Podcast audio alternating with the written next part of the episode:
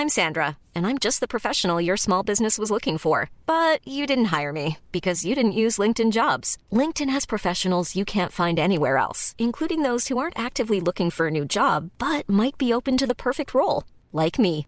In a given month, over 70% of LinkedIn users don't visit other leading job sites. So if you're not looking on LinkedIn, you'll miss out on great candidates like Sandra. Start hiring professionals like a professional. Post your free job on linkedin.com/people today. Inicia las noticias de la tarde con Jesús Martín Mendoza en Heraldo Radio.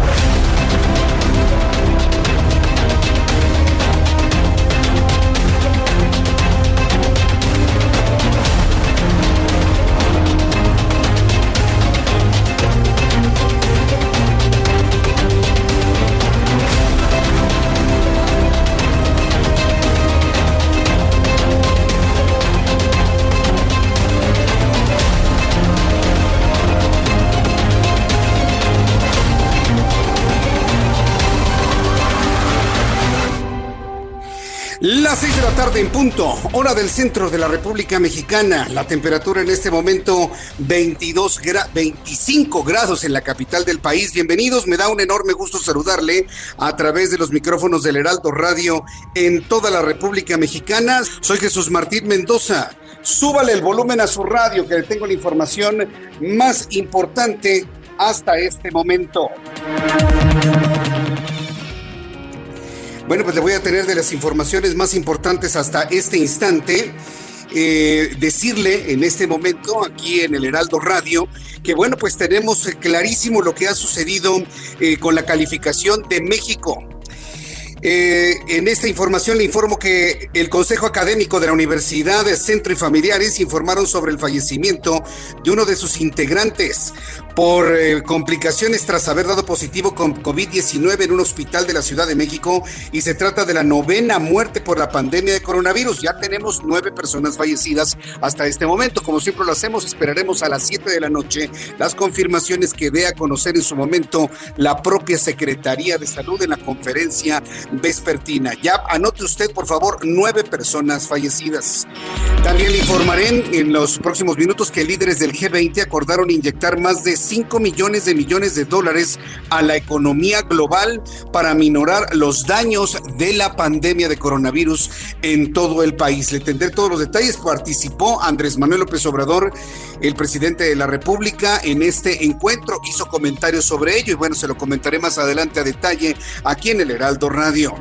Mientras tanto, durante la conferencia virtual con los líderes del G20, López Obrador propuso que la Organización de las Naciones Unidas controle el comercio de medicamentos y equipo médico para enfrentar la pandemia de COVID-19. Esto fue lo que dijo el presidente de la República. Hice mención de la urgencia de que la ONU controle todo lo relacionado con el comercio de medicamentos y de equipos, porque hay escasez y al mismo tiempo hay acaparamiento de los que tienen más posibilidades económicas.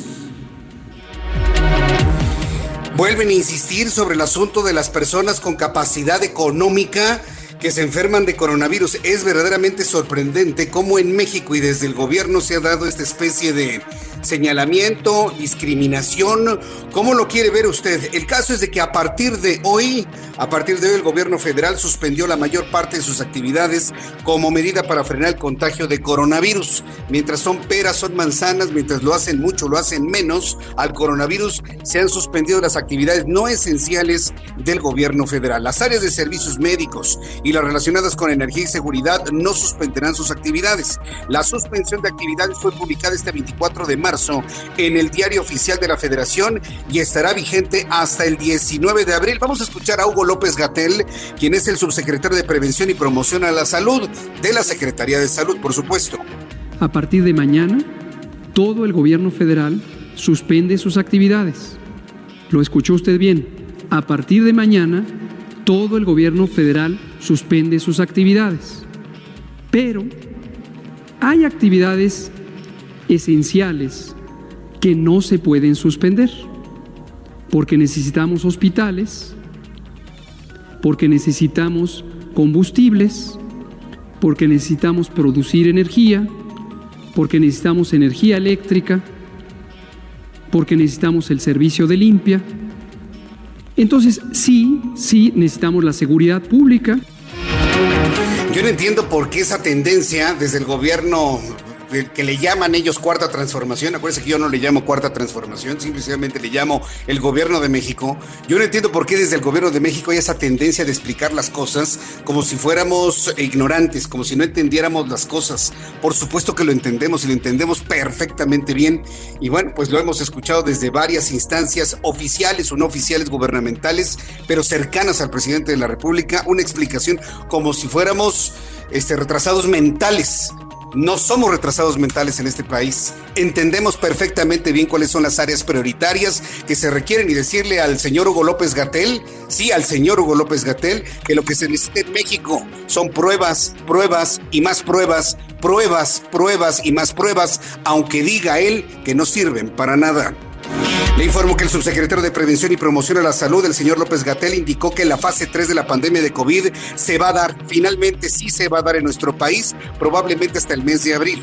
El funcionario federal recalcó que el principal riesgo al que se enfrenta la federación es que se sature el sistema de salud, aunque precisó que esta fase se dará de manera más baja por las medidas adoptadas en materia de prevención, como la Jornada Nacional de Sana Distancia. Esto fue lo que dijo hoy por la mañana. La fase 3 se va a dar no hay duda que la fase 3 se va a dar.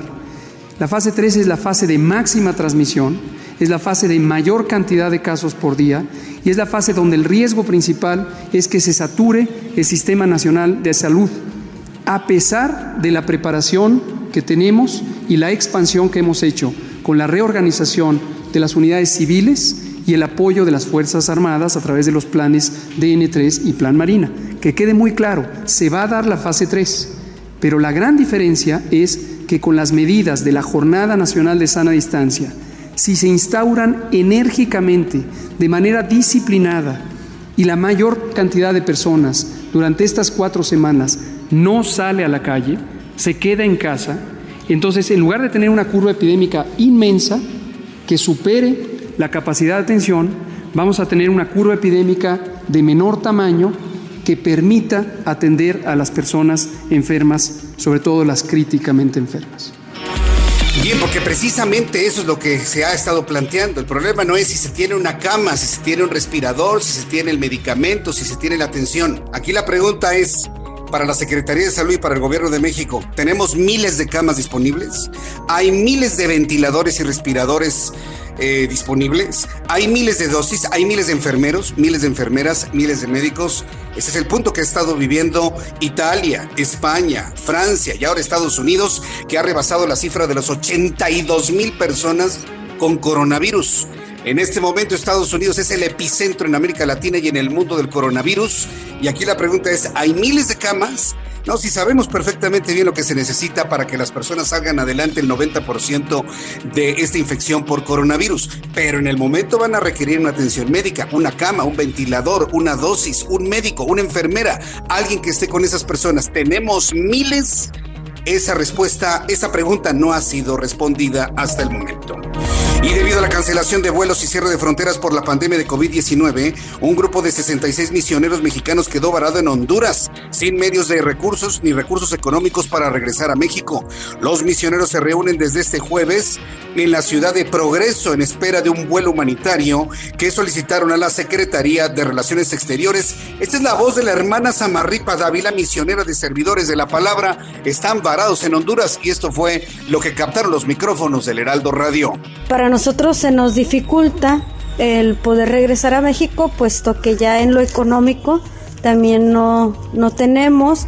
La mayoría pues venimos con lo, lo, necesario y ya lo necesario, lo que era para lo necesario ya se nos fue acabando. Es por eso que también quisiéramos pedir la ayuda, por eso me comuniqué con Oscar de la Torre, que está en el consulado de San Pedro Sula, donde él me preguntaba, bueno, más bien me pide el nombre de todos los misioneros, sus pasaportes, lo cual también ya estoy trabajando en ello para hacérselos llegar y eh, también él decía sobre que ofrece la ayuda de un avión o de un bus.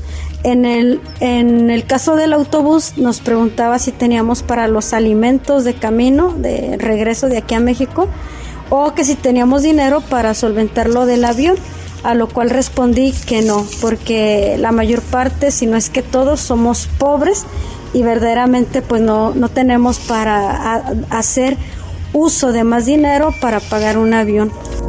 Bueno, son pobres, evidentemente, esta congregación de misioneros de la palabra o servidores de la palabra. También hay mexicanos que se encuentran parados en Perú.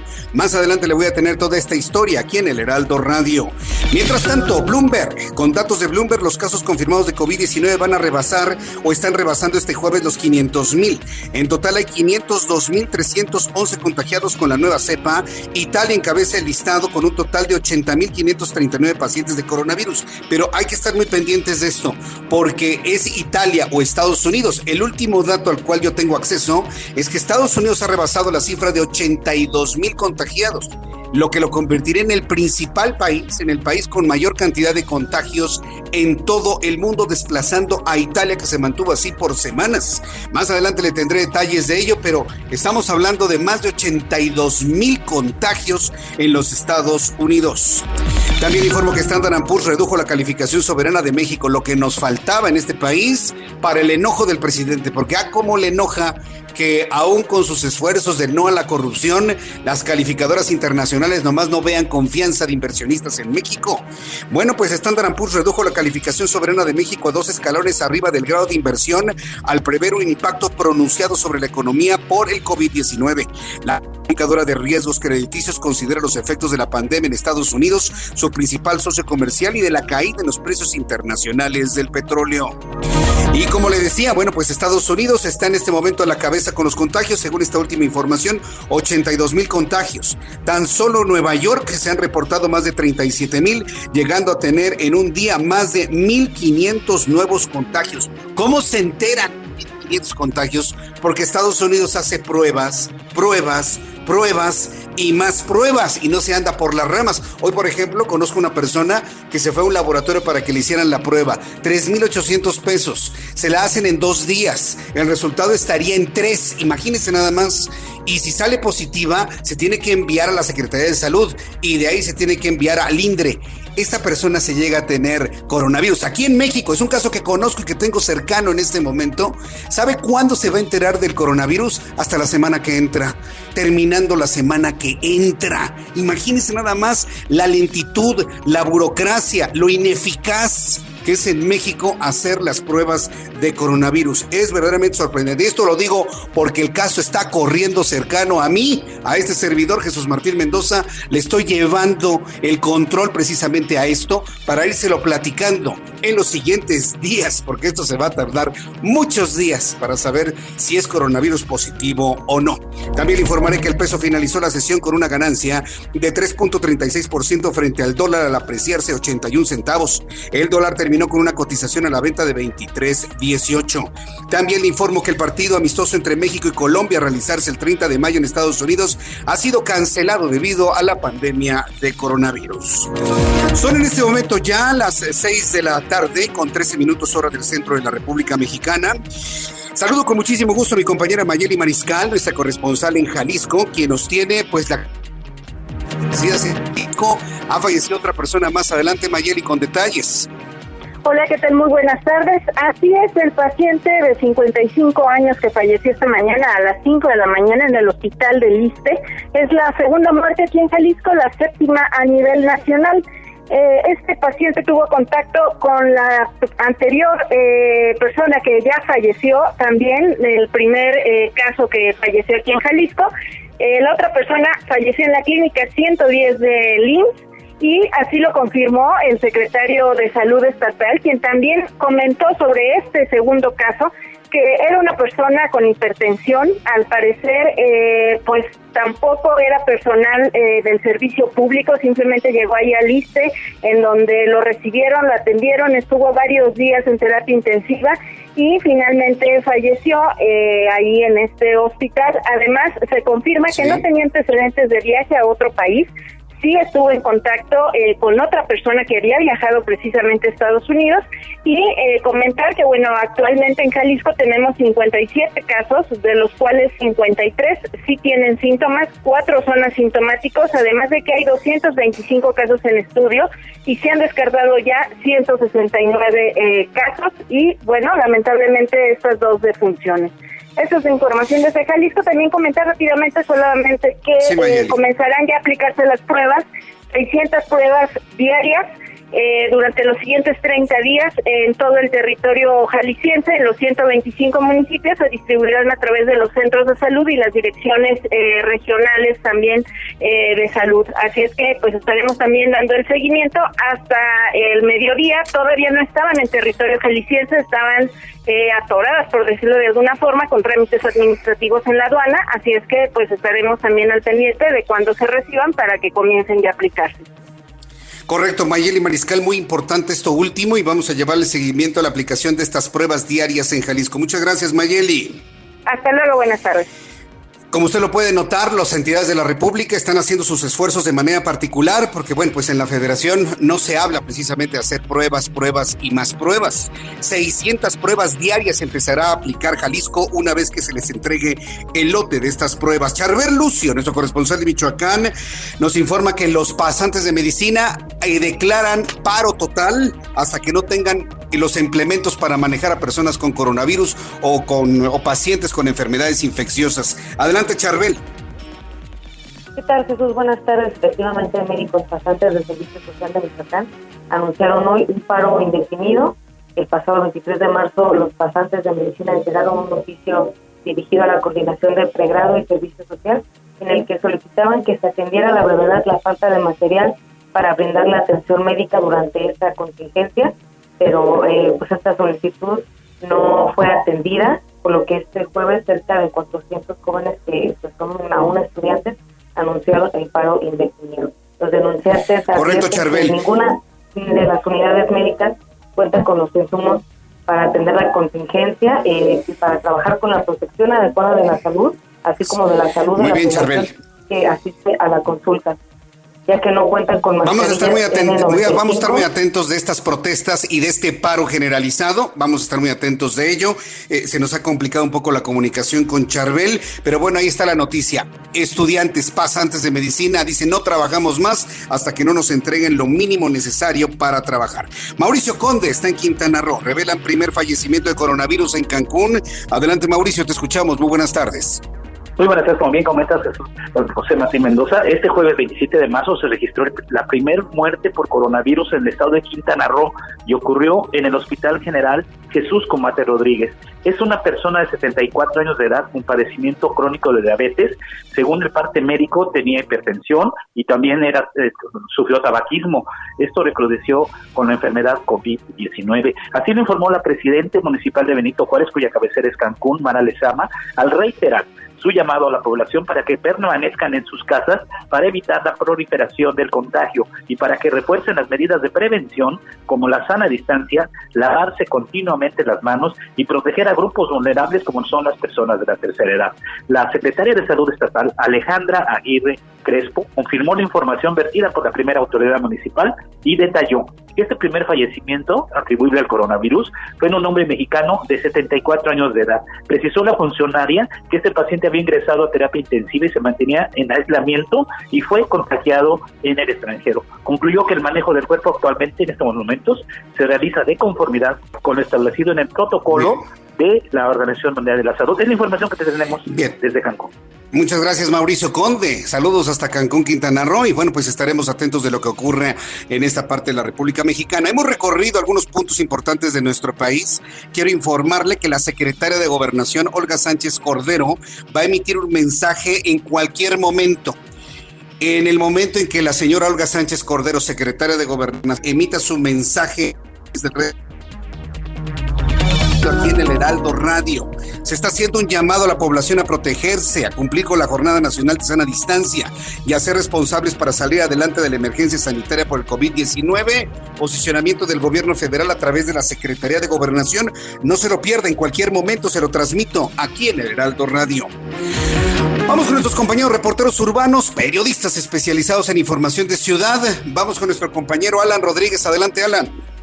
Jesús Martín, excelente tarde. Hoy tenemos poca actividad vehicular en la Ciudad de México, generalmente vialidades despejadas como Francisco Morazán en sus dos sentidos, esto entre Viaducto Río Piedad y el circuito interior. Otro punto es Congreso de la Unión entre Fray Servando y el Eje 3 Norte para quienes se dirigen a la zona norte de la capital. También tenemos buen avance en el tramo de Ferrocarril Hidalgo desde Calzada San Juan de Aragón hasta el cruce de Río Consulado. Es el reporte que tenemos esta tarde. Nos mantenemos al pendiente de la información que surja en las calles y avenidas de la gran ciudad.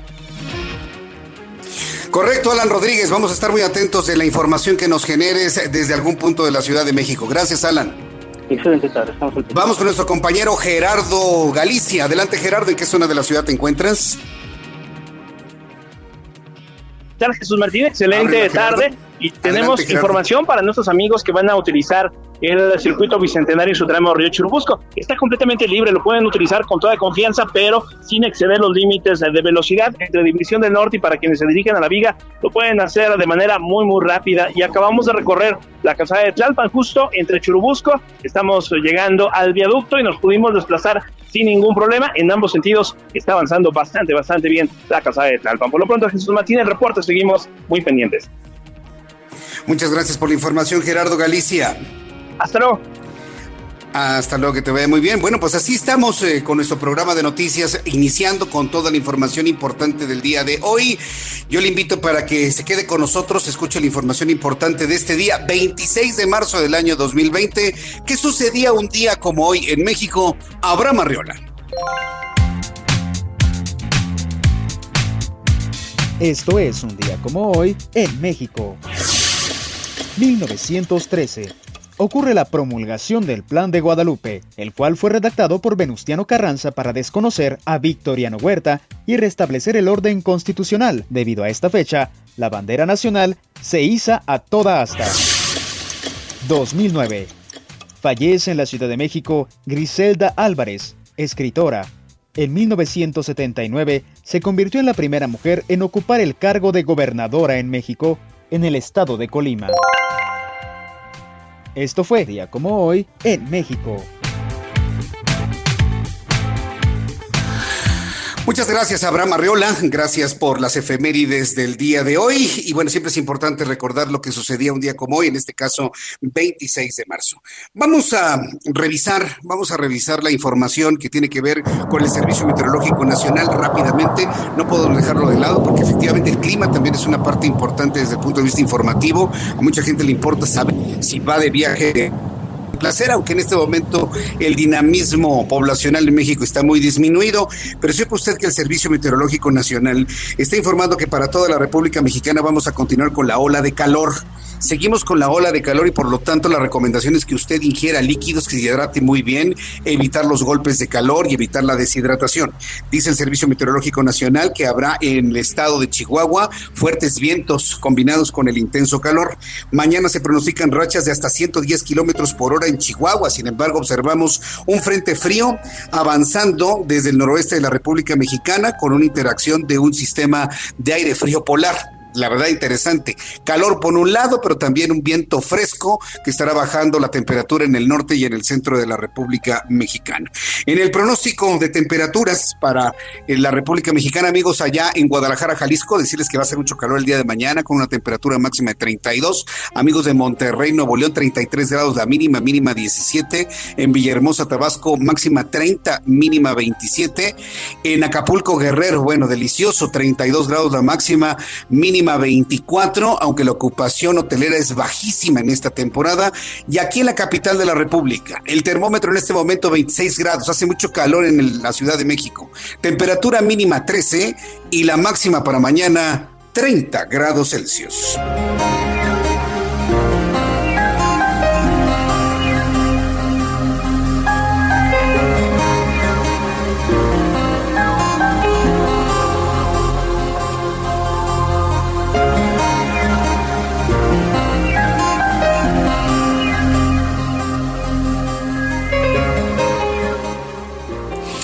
Bien, ya son en este momento las seis de la tarde con 24 minutos, hora del centro de la República Mexicana, seis de la tarde con 24, hora del centro del país. Bien, eh, sucedió antes de lo que esperábamos el mensaje de la señora Olga Sánchez Cordero, quien trabaja como secretaria de gobernación. El anuncio es importante porque estamos hablando de un posicionamiento del gobierno federal más allá de las conferencias matutinas del presidente de la República, en donde entendemos que la señora Sánchez Cordero va a ser una convocatoria que estemos informados, a que enfrentemos la crisis de coronavirus como debe de ser, que apliquemos los principios de sana distancia entre todos para que esta crisis pase lo más rápido posible, al menos en México, al menos en nuestro país. Súbale el volumen a su radio, usted que me escuche en toda la República Mexicana, súbale el volumen a su radio. Transmito en estos momentos el mensaje de Olga Sánchez Cordero, secretaria de Gobernación de México. Me dijo a ti, en mi calidad de secretaria de gobernación, no, yo creo que en esta ocasión me dirijo a ti como mujer mexicana, como madre, como abuela, como esposa.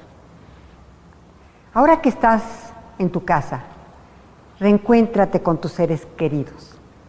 Practica la convivencia, que a veces no la podemos tener porque traemos una vida sumamente complicada y atareada. Conoce mejor a tus hijos, juega con tus nietos, reencuéntrate con tu pareja, conócela mejor, reconócelos, aprende de ellos, enseña con humildad y respeto. Nuestro país tiene la mayor riqueza en su población. Estamos llenos de valores y fortalezas que nos han forjado como nación para enfrentar cualquier reto, como lo ha dicho el presidente. Vamos a aprovechar que estamos en nuestra casa para fortalecer a nuestra familia, para unirnos, para reconocernos, para saber que somos afortunados y orgullosos de haber nacido en, este, en esta gran nación en este amado México. Por eso debemos solidarizarnos con los que menos tienen. Fomentemos la unión. Te recomiendo que tengas largas charlas con tu familia, que alimenten tu alma, tu espíritu. Tus hijos lo merecen, tus nietos lo merecen, tu pareja también lo espera.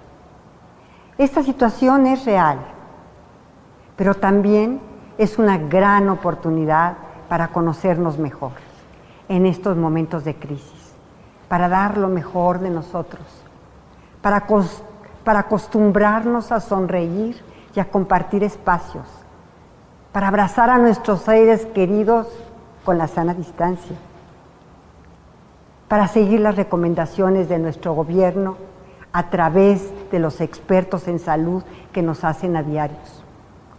Tú eres un factor importantísimo para mantener este espacio emocional sano, evitar la violencia en tu familia, propiciar un ambiente de paz, fomentar la convivencia armónica con los tuyos, prevenir los contagios, asistir y cuidar la salud de nuestros niños de nuestros hijos, de nuestros abuelos, de nuestra pareja.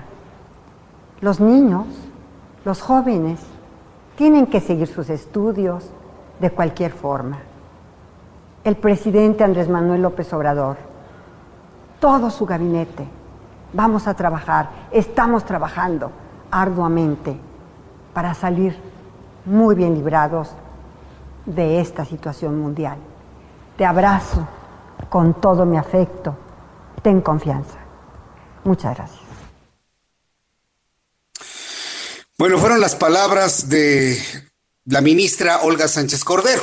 Ella misma dijo que no hablaría como secretaria de gobernación, sino como mujer mexicana. Ahí está el mensaje no tengo mayor comentario al mismo. Si usted quiere hacerme algún comentario a través de YouTube, adelante, a través de mi cuenta de YouTube, Jesús Martín MX, a través de mi cuenta de Twitter, arroba Jesús Martín MX. yo en lo personal no tengo ningún comentario sobre el mensaje. Lo hemos transmitido completo, ahí está el mensaje, trae alguna serie de valores de familia, de valores de personas. Y bueno, pues al ratito le platico a usted cuál es lo que implica la fase 2 de contingencia, la sana distancia, lo que está recomendando la Organización Mundial de la Salud. Yo creo que son elementos muy útiles para poder tomar en cuenta esto y efectivamente hacer votos porque esta crisis de coronavirus, al menos en México, pase lo más rápido posible, aunque la evidencia científica, la evidencia de contagios, por ejemplo, que vemos en los Estados Unidos, nos hace visualizar que será algo complicado. Tenemos en el norte de nuestro país una nación que ya cuenta con 82 mil casos de contagio. Después de los anuncios le tengo más información y sobre todo de qué manera los países más ricos del mundo van a ayudar a los, al resto del mundo con dinero Estamos hablando de una cantidad increíble de recursos económicos para poder enfrentar la crisis de coronavirus. Regreso con esto después de los anuncios y le invito para que me envíe sus mensajes a través de mi cuenta de Twitter, arroba Jesús Martín MX. Escuchas a Jesús Martín Mendoza con las noticias de la tarde por Heraldo Radio, una estación de Heraldo Media Group.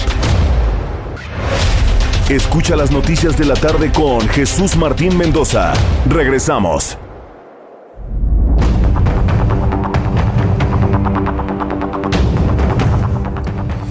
El reloj marca las 6 de la tarde con 35 minutos, ya en 25 minutos serán las 7 de la noche. Increíble cómo pasa el tiempo cuando nos informamos bien y tenemos una gran cantidad de noticias que compartirle aquí en el Heraldo Radio. Quiero decirle que estoy recibiendo todas sus opiniones sobre el mensaje de la secretaria de Gobernación, Olga Sánchez Cordero, en mi cuenta de Twitter, arroba Jesús Martín MX, arroba Jesús Martín MX. Todas están registrando, yo las estoy leyendo, algunas no las puedo ni siquiera comentar, pero bueno, las estoy leyendo y evidentemente pues las están leyendo también en la Secretaría de Gobernación, que yo creo que es importante el que se tenga una retroalimentación con el público que realmente... Eh, el mensaje de la secretaria de Gobernación, Olga Sánchez Cordero. Bien, vamos a revisar la información importante del día de hoy, ahora que ya se sabe que Estados Unidos es el epicentro mundial del coronavirus, que se está en este momento extendiendo el coronavirus en el, en el mundo, que va en crecimiento también aquí en México. Los líderes integrantes del G20 se comprometieron a tomar las medidas necesarias para minimizar el daño socioeconómico fundamentalmente el daño socioeconómico ya es un daño paralelo, evidentemente, al de la salud, que se genera por la pandemia de coronavirus y aseguraron que están inyectando más de 5 millones de millones de dólares a la economía global. Por medio de un comunicado conjunto, al término de una videoconferencia, los integrantes del organismo afirmaron que están tomando medidas inmediatas y vigorosas para apoyar sus economías y proteger los sectores más vulnerables. Trasciende de este encuentro y de esta comunicación entre el grupo de los 20 países más industrializados del mundo, en el cual evidentemente está contemplado México. El presidente de la República, Andrés Manuel López Obrador, señaló a los líderes del G20 la urgencia de que sean Naciones Unidas la encargada de controlar el comercio de medicamentos y el equipo médico. Esta fue la propuesta que se hizo desde el gobierno de México, que sea Naciones Unidas la que controle el comercio de medicamentos y equipo médico. Durante la conferencia virtual con los líderes del G20 convocada por Arabia Saudita para atender la pandemia de coronavirus, el presidente mexicano instó a las grandes potencias a establecer una especie de tregua para que no se cierren las fronteras ni haya políticas arancelarias de manera unilateral. Lo explicó el propio secretario de Relaciones Exteriores, Marcelo Ebrard. La primera, para hacer frente a la pandemia hoy, se tiene que controlar las tendencias para especular, acaparar y cada país, de acuerdo a su poder relativo, ver solo por sí mismo. Se tiene que actuar de otra forma y se tiene que garantizar el acceso de todas y de todos los países a los medicamentos y a los equipos. Eso es lo más valioso de esta conversación. Vamos a ver si cumplen todos. Pero por lo pronto se dijo, se discutió y se acordó frenar ese proceso. Segunda cuestión en la que hay que ponerse de acuerdo, el acceso a las vacunas cuando se den y a los medicamentos mientras se llega a la vacuna. Tercero, ¿qué vamos a hacer con la economía? El daño por las medidas que estamos obligados a tomar. Las propuestas son muy atendibles, son interesantes sin duda alguna. Finalmente, aportes para tomar decisiones en función del criterio de cómo se va extendiendo el coronavirus. Pero mientras esto sucede, dramas humanos hemos conocido el día de hoy. Debido a la cancelación de vuelos y cierre de fronteras por la pandemia del COVID-19, un grupo de 66 misioneros mexicanos quedó varado en Honduras, sin medios ni recursos económicos para regresar a México y con dificultades para mantenerse. Los misioneros están a la espera de un vuelo humanitario solicitado por la Secretaría de Relaciones Exteriores.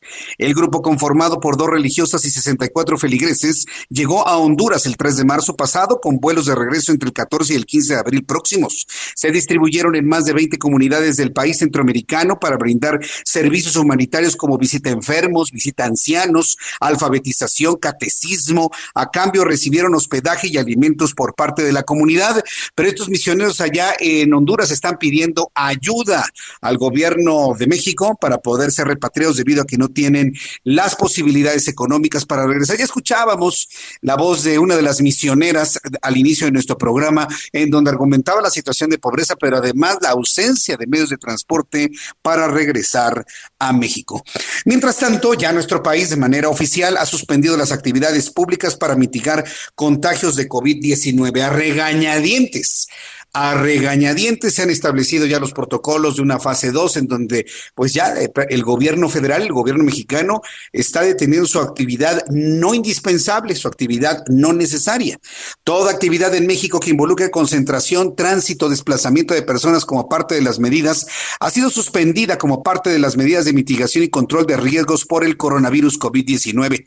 La suspensión de actividades fue publicada el 24 de marzo en el Diario Oficial de la Federación y estará vigente hasta el próximo próximo 19 de abril, así lo informó la propia Secretaría de Salud. Que por cierto, ya que hablamos de la Secretaría de Salud, hoy tuvo una participación importante, destacada en la conferencia matutina, porque finalmente Hugo López Gatel, quien es eh, el vocero del coronavirus, ¿no? El personaje de la noticia en torno al coronavirus, pues ha hecho una revelación importante que usted y yo ya nos la temíamos, por supuesto. Hugo López Gatel, subsecretario de Prevención y Promoción a la Salud, dijo esta mañana que la fase 3 de la pandemia de COVID-19 sí se va a dar. Entonces, ante la insistencia, ante la insistencia que hemos tenido medios de comunicación y la opinión pública en general de seguir haciendo pruebas, pruebas, más pruebas y dar a conocer una realidad de los casos de coronavirus, ya hoy Hugo López Gatel habla de la implementación de la fase 3 por COVID-19. El funcionario federal recalcó esta mañana que el principal riesgo al que se enfrenta la federación es que se sature el sistema de salud, aunque precisó que esta fase se dará de manera más baja por las medidas adoptadas de materia de prevención como la Jornada Nacional de Sana Distancia. Ha estado el gobierno federal a través de la Secretaría de Salud tratando de imponer una idea de que actuaron a tiempo y que actuaron con anticipación. Yo en lo personal tengo mis dudas y la prueba está en que no se suspendió el Vive Latino, por ejemplo, ni ningún concierto cuando debió haberse suspendido. Entonces, eso de que actuaron a tiempo y con anticipación, eso no es muy preciso que digamos. También informó que la fase 3 de la pandemia de COVID-19 se podría dar en México después del 19 de abril con una multiplicidad de casos. Pues Gatel esta mañana.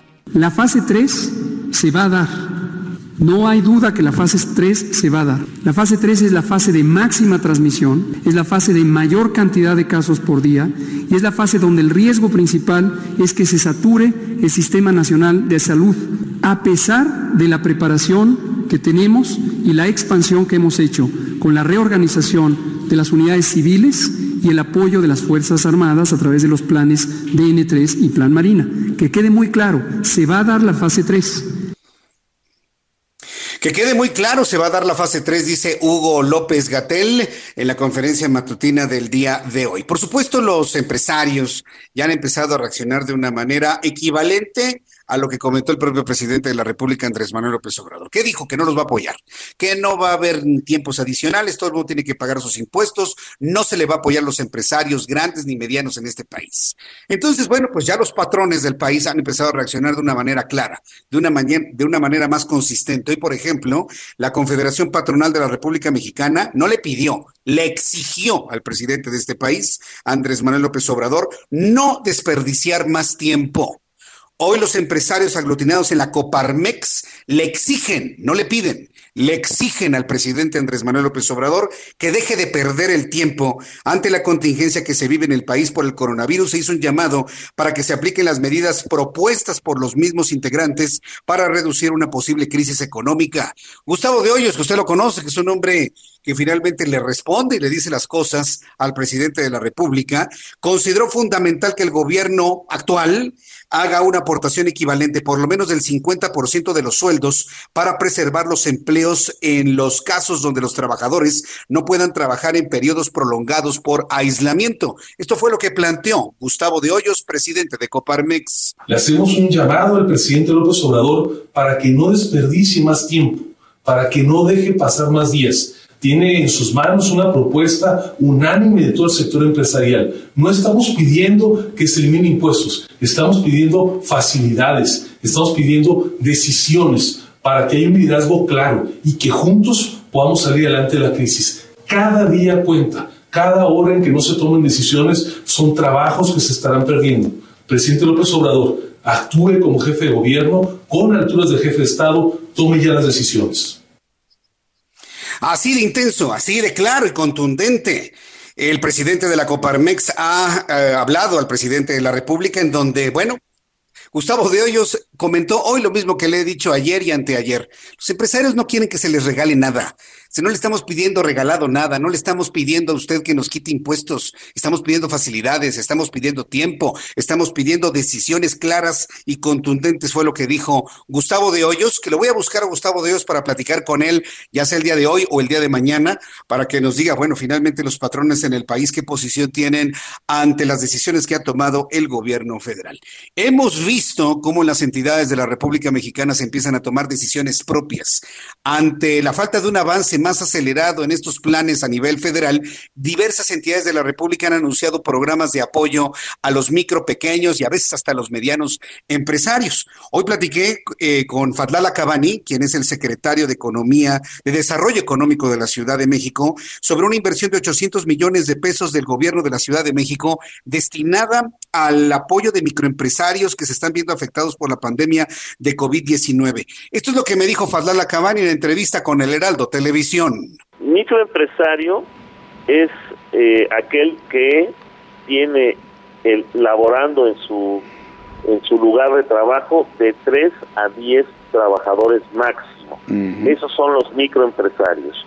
Son 50 mil y si hablamos de un promedio de 5 trabajadores por microempresa, estamos hablando de una población de 250 mil Em, empleados o trabajadores.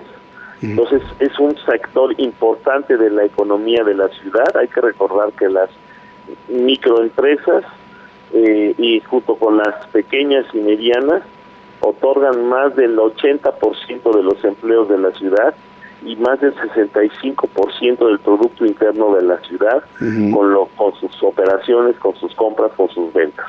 Entonces es un sector importante y en tu pregunta en el sector informal, estos créditos no son para ambulantes, si no podemos circunscribir toda la informalidad al ambulantaje, el ambulantaje no puede demostrar un domicilio, no puede demostrar una eh, eh, una capacidad, digamos, de un plan de negocios, es otro fenómeno que también eh, lo vamos a atender de otra manera, pero no es en el marco de este programa en donde se atiende cierta informalidad, como es la quienes trabajan desde sus casas, elaboran artesanías, por ejemplo, cortinas, manteles, ropa, eh, o, compra, o compran y venden zapatos o fabrican champús o algunos eh, eh, cuestiones naturistas, etcétera, apoyados en la gran herbolaria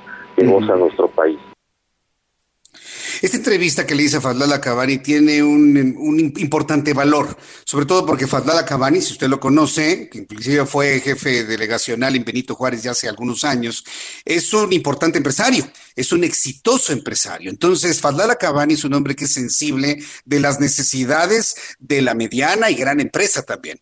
Por lo tanto, nos dijo que en una segunda fase habrá precisamente apoyos a las otras empresas más grandes que tienen más empleados en la Ciudad de México para poderlos apoyar con diversos créditos ya en otros ámbitos. Ya estamos hablando de otro nivel de, montos. Es decir, el gobierno de la Ciudad de México, de Claudia Sheinbaum, y en el plan coordinado por Fadlada Cabani, sí tienen contemplado apoyo a otras empresas de otros tamaños en la Ciudad de México, ya que son conscientes de lo importante que es mantener estabilidad empresarial, que mantendría al mismo tiempo la estabilidad de los empleos de miles, de decenas de miles de, de ciudadanos de aquí de la capital de la República. También dejó en claro que estos apoyos que se han anunciado por parte de Claudia Sheinbaum son únicamente para micro y pequeños empresarios legalmente establecidos, legalmente establecidos y que se está pensando y diseñando un plan para apoyar a el comercio informal, que también, bueno, finalmente es una parte ideológica que se atiende desde la presente administración.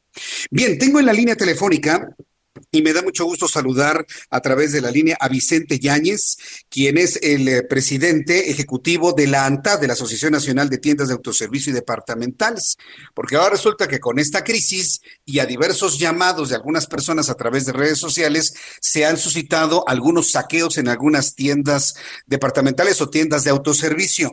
Eh, me da mucho gusto saludarlo, Vicente Yáñez, bienvenido, muy buenas tardes. ¿Qué tal, Jesús? A usted y a su auditorio de Heraldo Radio. ¿Cómo están enfrentando esta situación que ya vimos se ha presentado en algunos lugares del Estado de México y también de la capital de la República? ¿Cuáles son las estrategias y los apoyos que han tenido como, como empresarios? Es un tema que realmente nos preocupa y nosotros, de, hecho, desde hace cuatro años, más de cuatro años, la ANTAD colabora permanentemente con las autoridades a través de 42 grupos regionales de seguridad. Eh, en ellos se tiene comunicación permanente vía WhatsApp con autoridades estatales, municipales, para atender y disuadir, sobre todo disuadir eventos delictivos en nuestras tiendas. La efectividad, la efectividad de estos grupos también, por supuesto, está ligada a la prontitud de los reportes y las alertas que, se les comparten a las autoridades y, por supuesto, la capacidad de respuesta de estas últimas. Pero sí, sí estamos preocupados porque pues ya hemos tenido otras experiencias malas en el pasado, si te recuerdas, eh, lo que pasó con el famoso gasolinazo hace dos años, lo que ha pasado en fenómenos naturales como en Los Cabos, Acapulco, Cancún, en el que se dan los saqueos y, y bueno, pues aquí, aquí esa preocupación inclusive, pues ya la comparte con nosotros el propio presidente de la República, que, que habló de que no debe haber impunidad y de que, de que parece que existen hechos inducidos para provocar el caos. Entonces, efectivamente, en las redes sociales están convocando a acceder a estos saqueos. Y yo te quisiera comentar que para nosotros lo, lo, lo, lo, que nos preocupa realmente es que si no, si no tenemos eh, eh, garantizada la integridad para los clientes, colaboradores y proveedores en las tiendas, y si no se garantiza eh, la seguridad en la cadena de suministro desde las fábricas, el transporte a los centros de distribución, de allá a las tiendas, y si las tiendas pues no pueden darle servicio, vamos a pasar un problema grave dentro de esta este eh, pues emergencia no solo nacional internacional. La cadena de abasto tiene que mantenerse íntegra. Entonces por eso nuestro llamado para que las autoridades estén pues, haciendo su trabajo de estar revisando estar haciendo rondines estar la policía informática eh, estar este eh, viendo estas este, estos estas posibles amenazas y y, y, y, castigándolas. Ahora cuando cuando los agarran pues tienen que meterlos a la cárcel y no tiene que haber impunidad pues luego, luego salen libres al otro día, ¿no? Entonces, creo que para todos los, habitantes, pues es importante, a toda la población nos interesa tener una cadena de abasto que funcione. Por ahí ya se estaban empezando a generar rumores de, de, compras de pánico y también desde hace, desde el 16 de marzo, los empresarios de México reunidos en los 12 organismos que conforman el Consejo Coordinador Empresarial, ratificamos nuestro compromiso con el abasto y suministro de alimentos y bienes de primera necesidad para todo el país.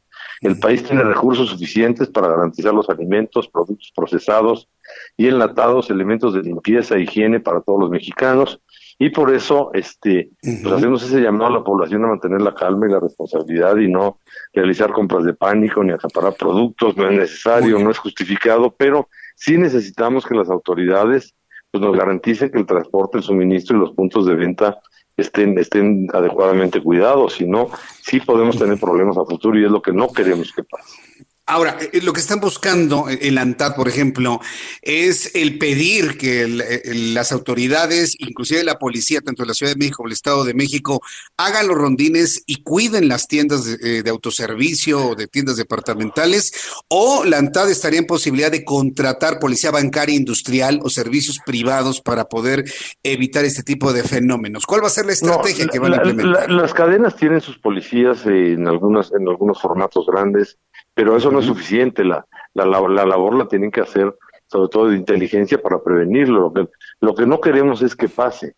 Y si pasa, lo que queremos es que se aplique todo el peso de la ley para que se dé el ejemplo y no vuelva a pasar. Entonces, lo, que, lo que queremos es evitarlo, porque sí, no, nos queda muy claro que si se, si se maltrata, si se daña la cadena de abasto, eh, no lo vamos a pasar bien en esta emergencia y creo que es importante que lo hagamos.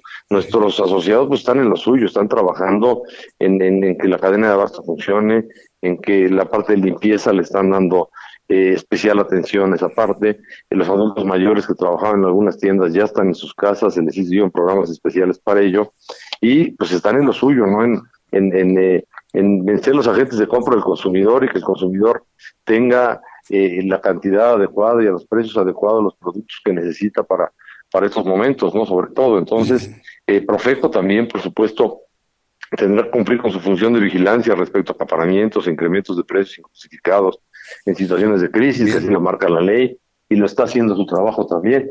Todos estamos haciendo nuestro trabajo, pero sí hay que prender un poco de alerta, y hay algo importante en lo que sí nos puede ayudar el, el público en general también. Este, podrían ayudarnos en este, en, eh, en, la que la ciudadanía denuncia al 911 cualquier incidencia delictiva, este también si escuchan algo en las redes, si sospechan de algo, bueno, pues que ayuden a la autoridad a hacer sus trabajos de inteligencia y que esto no pase.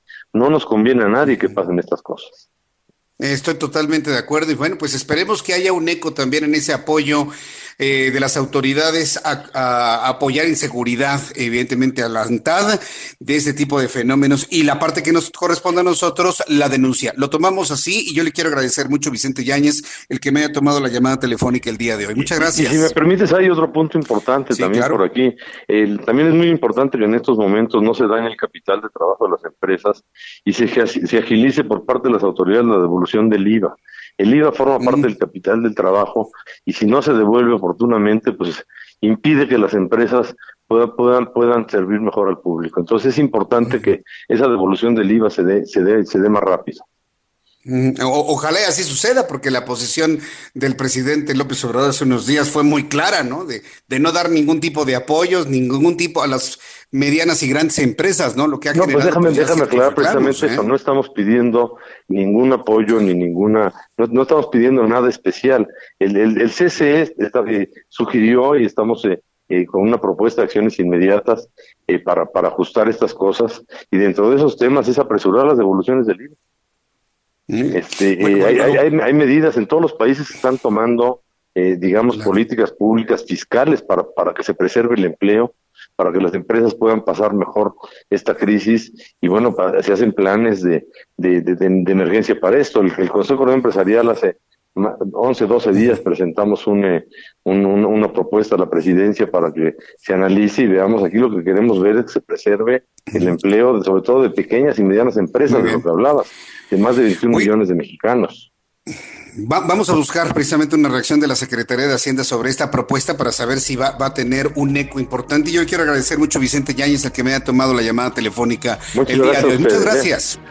Nos mantenemos al pendiente. Vicente Yáñez Soyoa, él es él es presidente ejecutivo de la ANTAD, de la Asociación Nacional de Tiendas de Autoservicio y Departamentales. Voy a los mensajes, regreso enseguida con un resumen de noticias. Después de los anuncios, nos vamos a enlazar con la conferencia mm, eh, vespertina, casi nocturna sobre coronavirus. Súbale el volumen a su radio. Tengo en este momento noticia de dos fallecimientos más por coronavirus, uno en Michoacán y uno en el Estado de México, que evidentemente tendrían que sumarse a la cifra que seguramente se confirmará de 10 u 11 personas fallecidas en unos minutos más. Voy a los mensajes, regreso con un resumen. Toda la República Mexicana seguimos en sintonía con el Heraldo Radio. Regresamos. Escuchas a Jesús Martín Mendoza con las noticias de la tarde por Heraldo Radio, una estación de Heraldo Media Group. Escucha las noticias de la tarde con Jesús Martín Mendoza. Regresamos.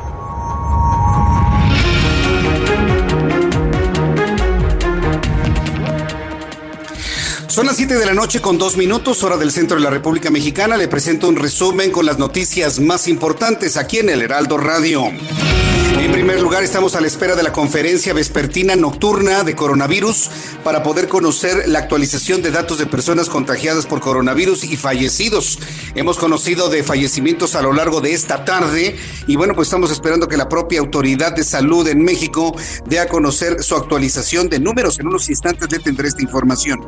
Mientras tanto, el fiscal general de los Estados Unidos, William Barr, anunció la presentación de cargos criminales por narcotráfico contra Nicolás Maduro, todavía presidente de Venezuela. Barra añadió que la denuncia incluye cargos de lavado de dinero, además de Maduro, que ya contaba con sanciones individuales. Barr también anunció cargos contra otras autoridades de Venezuela. Se está ofreciendo 15 millones de dólares a quien dé información que resulte en la captura, así, la captura de Nicolás Maduro para que responda por esos delitos. Mientras tanto, la vicepresidenta de Venezuela, Delcy Rodríguez, confirmó este jueves la primer muerte por coronavirus en Venezuela. Se trata de un paciente de 47 años que sufría neumonía y resultó positivo al test de coronavirus hace tres días. Venezuela anunció los primeros casos de contagio el 13 de marzo y los dos días declaró la cuarentena para evitar la propagación del virus.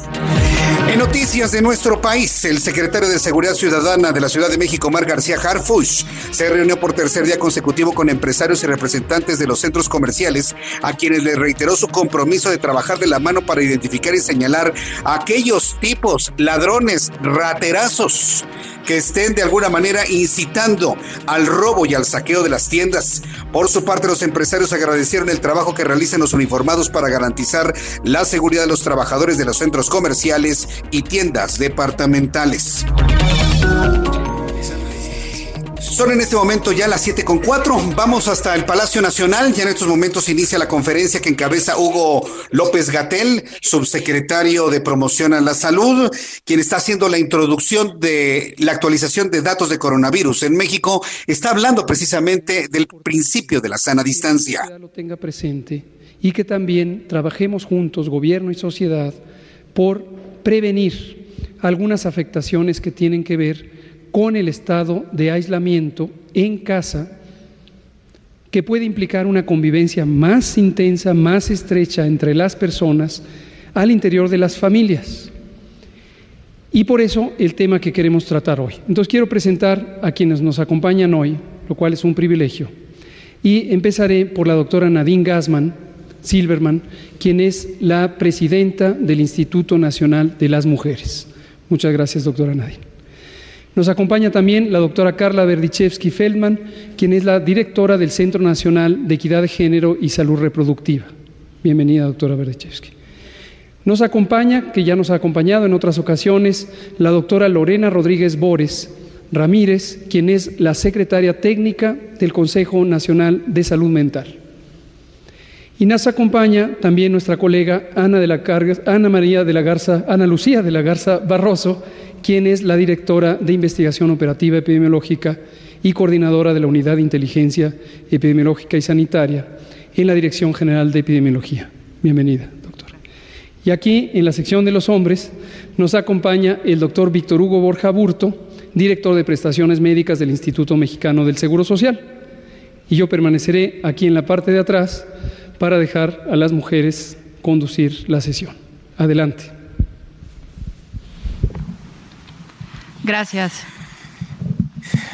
Bien, eh, muy buenas tardes a todos. Eh, a todos y todas, me da mucho gusto saludarles eh, nuevamente.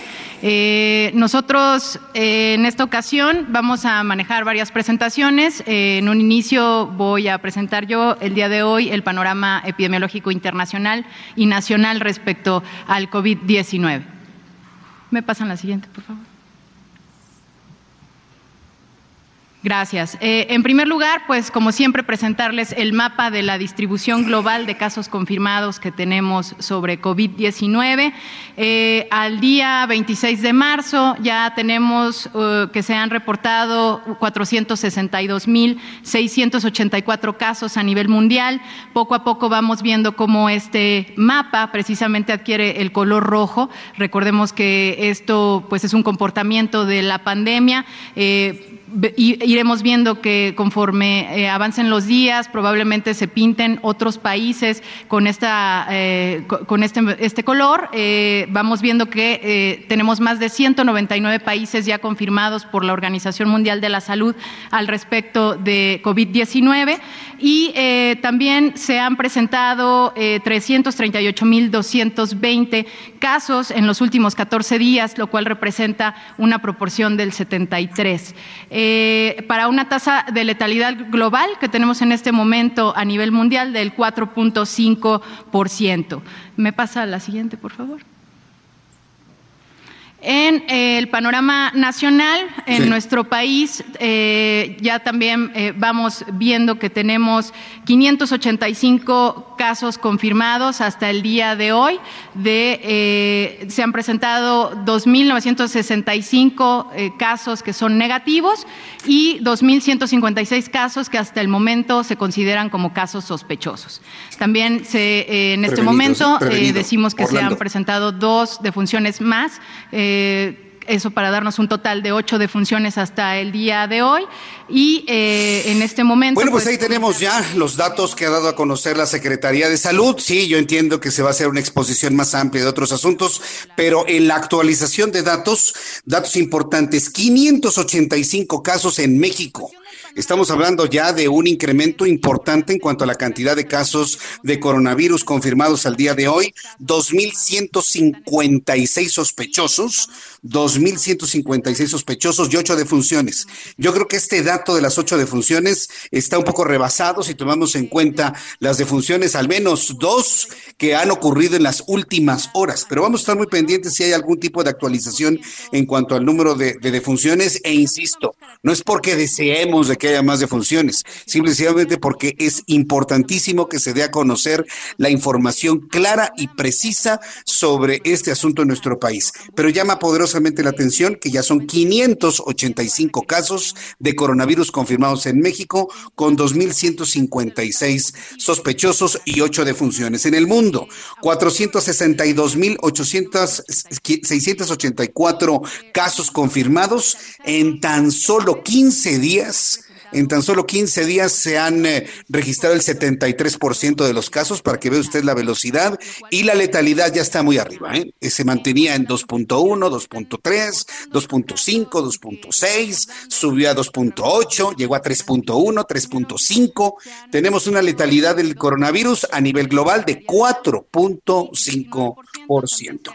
Vamos con nuestros compañeros reporteros urbanos, periodistas especializados en información de ciudad. Empiezo con Alan Rodríguez. Adelante, Alan.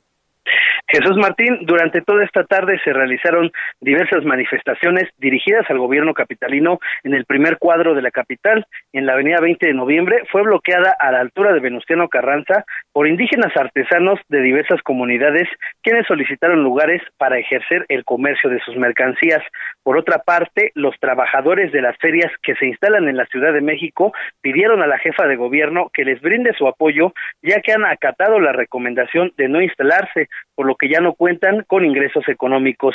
La misma solicitud tuvieron Diableros de la Merced mediante un bloqueo a la avenida Circunvalación a la altura de la calle Corregidora. Los manifestantes pidieron a sus clientes que sigan realizando sus compras con las medidas de prevención que ellos mismos estarán siguiendo. Es por lo pronto el reporte que tenemos. Muchas gracias por la información, Alan. Excelente tarde, estamos al pendiente. Excelente tarde. vamos con nuestro compañero Gerardo Galicia, quien nos tiene más información de vialidad y noticias de la ciudad. Adelante, Gerardo. Así es, Jesús Martín, seguimos muy pendientes de lo que ocurre en la zona sur de la capital. Hemos recorrido ya la calzada Ermita Zapalapa y avanza bastante bien. Es una excelente opción para quienes dejan atrás Tlalpan y se dirigen al oriente de la capital. En general se puede avanzar bastante, bastante bien. Hay rozagos en semáforos, el más severo llegando a Churbusco y la Calzada de la Viga, pero realmente nada para buscar alguna alternativa. Y donde sí hay que manejar con mucha precaución es en la avenida Plutarco Elías Calles. En general se avanza bastante bien, pero justo en su cruce con Ermita y Zapalapa hay una gasolinera, la gasolina Magda está a 13.66 tenemos una fila de aproximadamente 60 vehículos, pero en sentido contrario, tratando de cargar gasolina. Así que habrá que tomarlo en cuenta si van a utilizar Plutarco y calles del circuito interior hacia el eje 6, el eje 7, tengan mucha precaución por esta situación. Por lo pronto, Jesús Martín, el reporte, seguimos muy pendientes. Muchas gracias por la información, Gerardo Galicia. Hasta luego. Hasta lo que te vaya muy bien. Bien, pues a las personas que nos acaban de sintonizar en este momento en el Heraldo Radio, le recuerdo que les saluda Jesús Martín Mendoza con las noticias como todas las tardes. La Secretaría de Salud ha confirmado 585 casos confirmados de coronavirus con 2.156 sospechosos y 8 defunciones hasta este momento. Se está haciendo una exposición de las condiciones mundiales. En el mundo 462.684 contagiados por coronavirus con con un índice de letalidad del 4.5%, son los datos de actualización. El coronavirus evidentemente estará afectando a todos los países. ¿Qué va a pasar con México? Fíjese que hoy se dio una noticia importante en cuanto a la capacidad de nuestro país y la condición del riesgo soberano, del riesgo país. Hoy la calificadora Standard Poor's redujo la calificación soberana de México a dos escalones arriba del grado de inversión a penitas apenitas al proveer un impacto pronunciado sobre la economía debido al impacto de COVID-19, ubicó a nuestro país con la calificación triple B, BBB. La calificadora mantuvo la perspectiva como negativa, donde la puso desde hace un año, lo que significa que existe riesgo de otra baja en un periodo de 12 a 24 meses como resultado de una ejecución de políticas irregulares o poco efectivas. Ahí le va otra vez, se la voy a leer otra vez. Standard Poor's informa que mantiene una perspectiva negativa de lo que pasa en México, donde significa que existe el riesgo de una baja en el siguiente periodo de un año o de dos años como resultado de una ejecución, ahí le va, ejecución de políticas irregulares y políticas no efectivas. Es lo que dice Standard Poor's. Uy, va a estar enojadísimo mañana López Obrador en la mañana. Asimismo, sigue siendo negativa por la potencial debilitamiento de las finanzas públicas debido al difícil balance entre sostener el crecimiento del Producto Interno Bruto, dada la baja base tributaria no petrolera del país y la rigidez del gasto y la creciente presión sobre petróleos mexicanos, un potencial pasivo contingente para el soberano. Destacó que el débil perfil financiero de Pemex es ahora más vulnerable en medio de la baja de los precios de petróleo y su dependencia de la inversión del gobierno. ¿Qué va a decir mañana sobre esto Andrés Manuel López Obrador? Se vamos bien. Yo, vamos bien. Yo, yo, creo que cuando no se tiene corrupción, vamos bien, vamos bien y vamos muy bien. Un poco más adelante voy a conversar con Juan Musi, nuestro analista financiero, para que nos dé una opinión, una primera reacción sobre esto que ha informado Standard Poor's, esta calificadora que, bueno, pues prevé que las condiciones y el riesgo de nuestro país se sigan acentuando durante los siguientes meses, es decir, el siguiente año o inclusive en los próximos dos años. En la línea telefónica, Juan Musi, analista financiero, quien le agradezco estos minutos de comunicación con el Heraldo. Estimado Juan, bienvenido, muy buenas noches. Mi querido Jesús Martín, qué gusto saludarte, muy buenas noches. Tú ya habías dicho que veías esto venir, ¿no? En cuanto a la calificación que está dando Standard Poor's. ¿Algo nuevo de lo que tú ya visualizabas, estimado Juan? Pues no, mira, la verdad es que efectivamente, ya lo habíamos comentado, el, el, el tema eh, vuelve a ser un poco como cuando vino aquel eh, también bajón en la calificación eh, en Pemex. Recordarás que también en aquellos entonces platicábamos de que pues se veía muy vulnerable Pemex y que la situación en Pemex era crítica y que en cualquier momento podía venir una baja en la calificación y lo que sorprendió fue la velocidad. Yo te diría que buscando una historia en común con la baja calificación de Pemex en aquel entonces, hace ya casi año y medio, y esta es exactamente lo mismo. No sorprende la baja en la calificación porque los elementos para bajarla, los elementos objetivos, ahí están. Lo que sorprende, pues, es, eh, insisto, la velocidad, ¿no? ¿Y qué justificación hay detrás de esta baja en la calificación por parte de Standard Poor's? Pues mira, muchos factores. En primer lugar, te diría, mi querido Jesús Martín, este impacto fuerte que ha tenido sobre la economía mexicana y por qué no decirlo sobre el mundo, pues todo el tema del coronavirus. Eh, en el caso de México eh, tiene un doble efecto. ¿Y, ¿Y por qué doble? Primero porque sí nos afecta en el tema local y segundo porque a nuestro socio comercial ahorita le está pegando durísimo. Eh, Estados Unidos está en esta parte de la curva en la que incluso se puede poner peor eh, la cosa y evidentemente pues eso con la fuerte relación comercial que tenemos con la economía más grande del mundo pues por eso decía yo que tiene un doble impacto eh, aunado esto que es ya complicadísimo per se tienes una caída en el precio del petróleo impresionante no una caída pues en el año de, de más del 50% eh, mezcla mexicana por debajo de 20 dólares el barril eh, Pemex evidentemente sigue siendo pues un agente recaudador del gobierno federal a través de la venta de crudo, no como lo era en los 70s o en los 80s, en donde pues, dependíamos al 100% de ello, pero sigue siendo importante y pues también por ese lado se nos están cayendo los los ingresos, ¿no? Eh, si, a esto le, le aumentas, creo Jesús Martín, que tienes un mercado interno deprimido, un país que el año pasado creció negativo, que este año el rango de crecimiento se estima entre menos 2 y menos 5%. Eh, yo también no quiero dejar de mencionar y quiero ser objetivo, eh, te prometo que no tengo ningún tipo de sesgo. A veces cuando hago estos comentarios, muchas veces en el Twitter me dicen, oye, pero eso ya lleva un sesgo político, sin sesgo político. Cuando se canceló el aeropuerto, tú y yo lo comentamos mucho tiempo y lo seguimos comentando, más allá de la cancelación, del costo de la obra, de lo que ya se había metido, de devolverle el dinero a los inversionistas, etcétera, etcétera.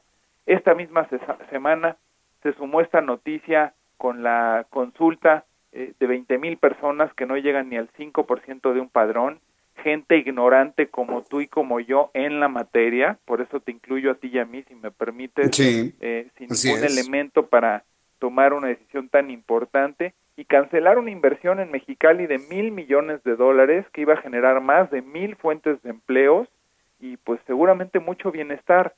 Yo dudo mucho y, y- y no soy especialista y me vuelvo a confesar ignorante en la materia, por eso también sería injusto que yo fuera a votar si sí o si no el aeropuerto, la refinería, el tren Maya o la planta de cerveza en Mexicali, pero yo, me suena muy ilógico que cuando ya le metiste 700 millones de dólares te sigas cuestionando si compromete el agua de la región o no. No lo creo. Ojalá y se le dé reverso pero al igual que el aeropuerto, mi querido Jesús Martín, es un mensaje muy negativo a la inversión en México. De nuevo, miles de millones de dólares que se vienen a invertir en nuestro país para generar empleo y a manera de una consulta por muy poquitos ignorantes como tú y, y como yo, se cancela y se pone en entredicho. La verdad es que se ha juntado todo y por eso te digo, no me sorprende nada la baja en la calificación, Jesús Martín.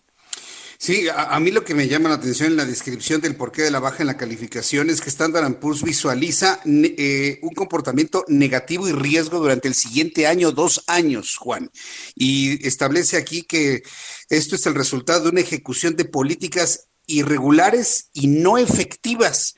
Esto es eh, de- devastador para el criterio de la toma de decisiones en nuestro país, Juan. ¿Cómo lo ves desde tu punto de vista? ¿Cómo podría reaccionar, ya conociéndolo, el presidente de la República luego de esta explicación que ha dado Standard Poor's?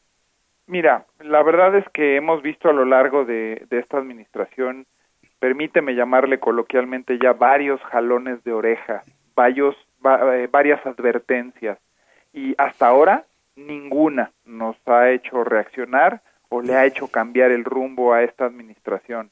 Definitivamente, eh, el- más bien la, la, eh, la respuesta inmediata ha sido descalificar a las calificadoras, descalificar a los inversionistas internacionales en su momento cuando se quejaban de la cancelación del aeropuerto, eh, culpar al pasado, eh, llenar de corrupción que seguramente sí la hay y, y por la corrupción que hay entonces era válido tirar todo por la borda, eh, no priorizar el uso de los recursos.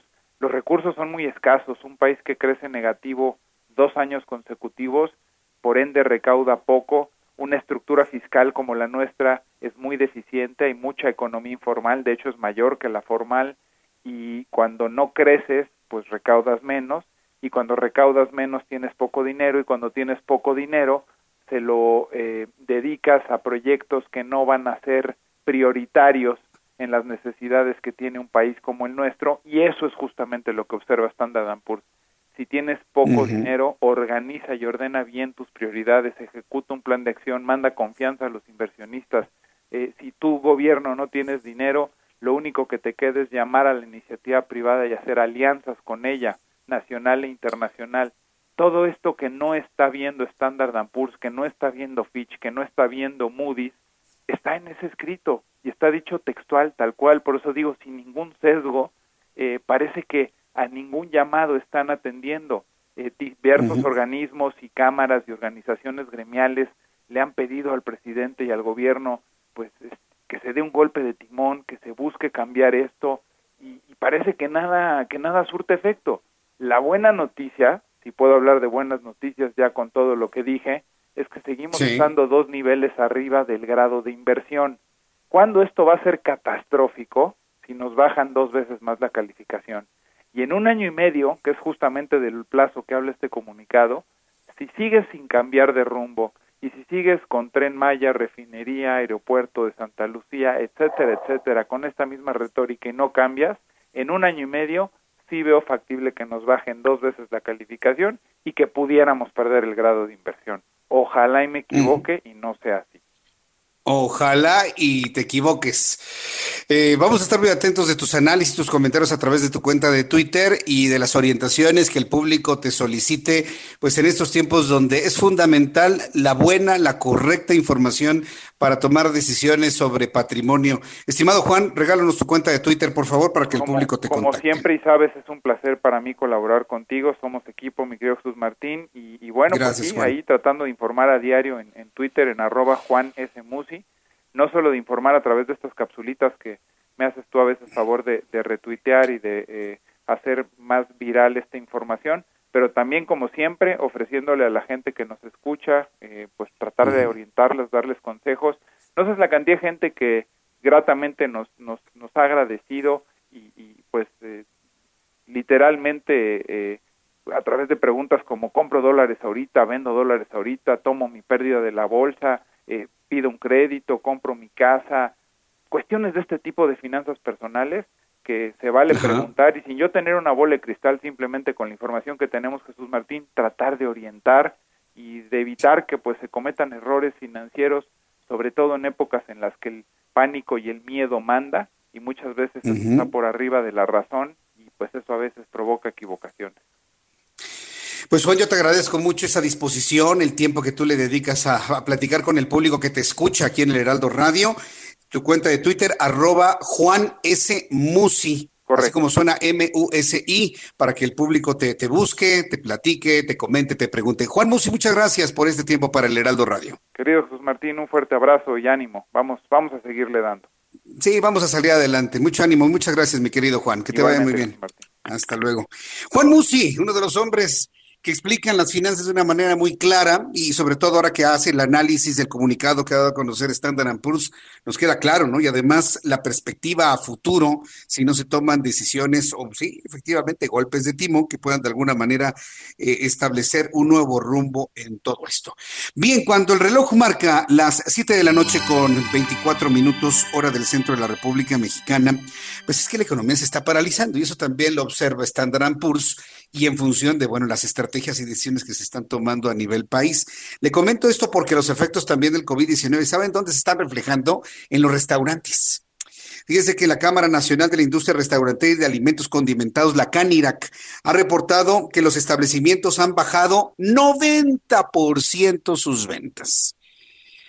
Yo quiero hablarle a los restauranteros de todo el país, tengan ánimo, ¿eh? Y aguanten. Ya me tocó ver varios restaurantes de comida mexicana que han cerrado sus puertas ya, ya, ya, que están completamente cerrados, les conviene más estar cerrados que abrir y vender su producto solamente el 10% de sus comensales.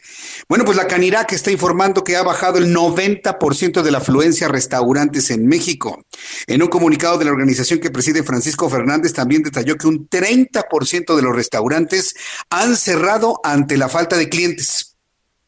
De acuerdo con los datos del Instituto Nacional de Estadística y Geografía, la industria restaurantera representa el 2.14% o 2.14 millones de empleos, 8% del total de personas empleadas en México, de los cuales 58% son mujeres, muchas ellas, muchas de ellas cabezas de familia.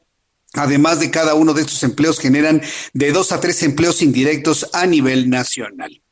La industria restaurantera ha tomado una importancia fundamental en nuestro país, un país que ha ido cambiando en sus formas. Ya la sociedad mexicana actual, sobre todo los millennials, que me están escuchando una gran cantidad de millennials, me escuchan también una gran cantidad de centennials, y bueno, quienes pertenecemos a la generación X, hemos visto que ya, por ejemplo, los alimentos no se preparan en casa.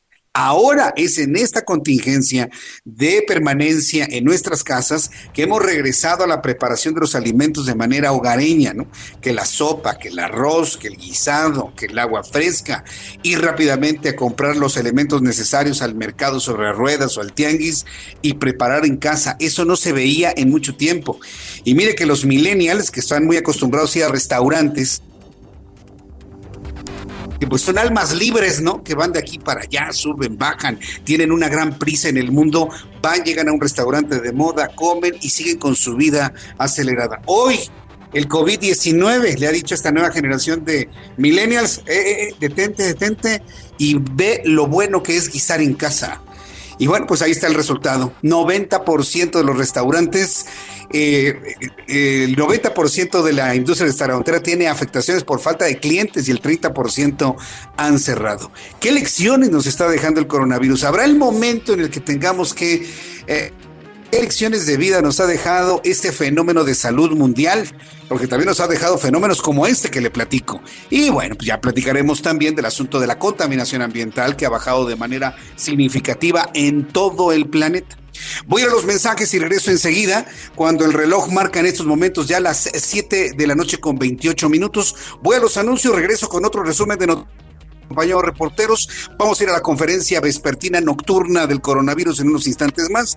Le invito para que se quede con nosotros y me envíe sus mensajes a través de mi cuenta de Twitter, arroba Jesús Martín MX. Escuchas a Jesús Martín Mendoza con las noticias de la tarde por Heraldo Radio, una estación de Heraldo Media Group. Escucha las noticias de la tarde con Jesús Martín Mendoza. Regresamos.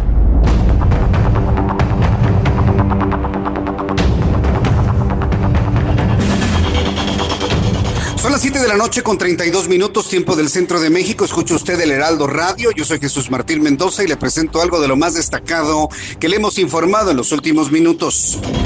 Para usted que nos acaba de informar hace unos instantes, la Secretaría de Salud ha actualizado las cifras de coronavirus en México. 585 casos de coronavirus confirmados en México, 2.156 casos sospechosos, 2.965 casos negativos, 8 muertos. La defunción más reciente es la de un hombre de 74 años con hipertensión radicado en Cancún, Quintana Roo. Estamos al pendiente de más datos que dé a conocer la Secretaría de Salud, que en estos momentos ofrece su conferencia de prensa nocturna sobre coronavirus. Hace unos minutos la Secretaría de Salud del Estado de México informó del primer deceso por COVID-19 en la entidad, el cual corresponde a un hombre de 42 años que no cuenta con antecedentes de viaje. Sin embargo, estuvo en contacto con una persona que dio positivo a esta enfermedad y padecía obesidad grado 1, que falleció. Cabe destacar que el paciente reside en la Ciudad de México y fue hospitalizado en el Estado de México. Además, contaba con antecedentes de seis contactos asintomáticos. Esta tarde se registró un sismo de magnitud 5.1 con epicentro en Chiapas sin que hasta el momento se reporten daños materiales. El Servicio Sismológico Nacional informó que el sismo ocurrió a las 5 de la tarde con 46 minutos con epicentro en Mapastepec, en el estado de Chiapas. Durante la última semana, las pérdidas generadas por coronavirus en el turismo, comercio y servicios ascendieron a 200 mil millones de pesos según la Confederación de Cámaras de Comercio, Servicios y Turismo. De acuerdo con el organismo, se proyecta que el periodo comprendido se perdieron al día 28 mil millones de pesos en estas actividades económicas en todo el país. En noticias internacionales le doy a conocer que el gobierno de España anunció que devolverá a China 9.000 pruebas para detectar coronavirus por defectuosas. Pruebas defectuosas le ha dado China a España, ya que no detectan los positivos con suficiente fiabilidad. El Ministerio de Salud confirmó que después de que el Centro Nacional de Epidemiología comprobara el producto, han constatado que las especificaciones de este lote enviado no corresponden al certificado de calidad necesario y que por eso se ha procedido o se ha procedido a la devolución de este paquete al fabricante chino chino BioEasy. En otras noticias que tienen también que ver con lo financiero, sigue bajando el precio del petróleo. Ayer se había recuperado un poco, pero según las últimas informaciones, eh, Petróleos Mexicanos informa que el precio de la mezcla mexicana cayó 12.89% y hoy un barril de petróleo mexicano cuesta 14 dólares con 67 centavos, pese a que se registraran ganancias del más del 4% en las sesiones anteriores. Entonces, Ahí tenemos, sigue bajando el precio del petróleo, 14.67 cada barril de hidrocarburo mexicano en promedio. Estas son las noticias en resumen. Noticias en resumen, el invito a que siga con nosotros, Jesús Martín Mendoza.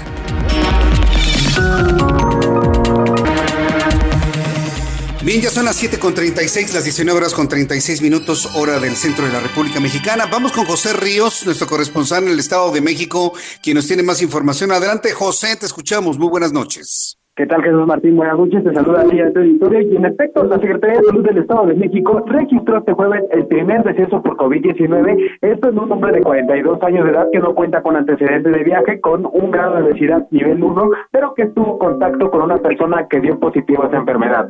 La dependencia detalló que el fallecimiento ocurrió en el Hospital Regional de Alta Especialidad en Ixtapaluca, donde el paciente ingresó desde el pasado 22 de marzo con síndrome de insuficiencia respiratoria aguda, neumonía típica por COVID-19, entre otros diagnósticos. Cabe mencionar, Jesús Martín, que el paciente era residente de la Ciudad de México y contaba con antecedentes de seis contactos asintomáticos. Por otro lado, en la entidad sumó este jueves el caso positivo número 42 de coronavirus, todos ellos asociados a la importación, informó este jueves también la Secretaría de Salud de la entidad. La dependencia indica que los 36 pacientes se encuentran en aislamiento domiciliario por presentar síntomas leves, otros cinco están hospitalizados y cinco más han sido de alta, además de que a la fecha 187 pruebas han dado negativo. Ese es el reporte hasta el momento, Jesús Martín. Muchas gracias, José Río, por la información. Muy buenas tardes. Buenas tardes, seguimos pendientes.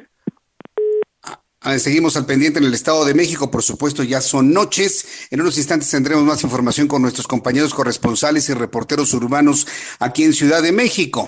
Quiero informarle que si un trabajador afiliado al Instituto Mexicano del Seguro Social presenta síntomas de coronavirus, se le pide que se quede en casa y se le otorgará un permiso especial para que no pierda su empleo. Es decir, en caso de que un trabajador presente síntomas de infección por coronavirus, no debe bueno, no acudirá al médico para obtener la incapacidad que será por 14 días, sino que mediante un proceso electrónico responderá un cuestionario de tamizaje, se asigna una probabilidad de que sea COVID-19 y entonces se decide si hay razón para dar un permiso de 14 días o no, así lo está haciendo el Instituto Mexicano del Seguro Social, para de alguna manera preservar los empleos y poder dar el descanso necesario a quienes están diagnosticados con COVID-19.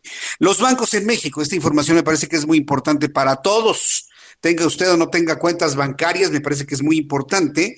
Los bancos en México van a ofrecer a sus clientes acuerdos para diferir pagos e intereses de préstamos como parte de diversas medidas temporales para aliviar el daño económico a consecuencia del COVID-19 de acuerdo con datos de la Secretaría de Hacienda. Esto lo está diciendo Hacienda, pero usted tiene que corroborarlo en su banco.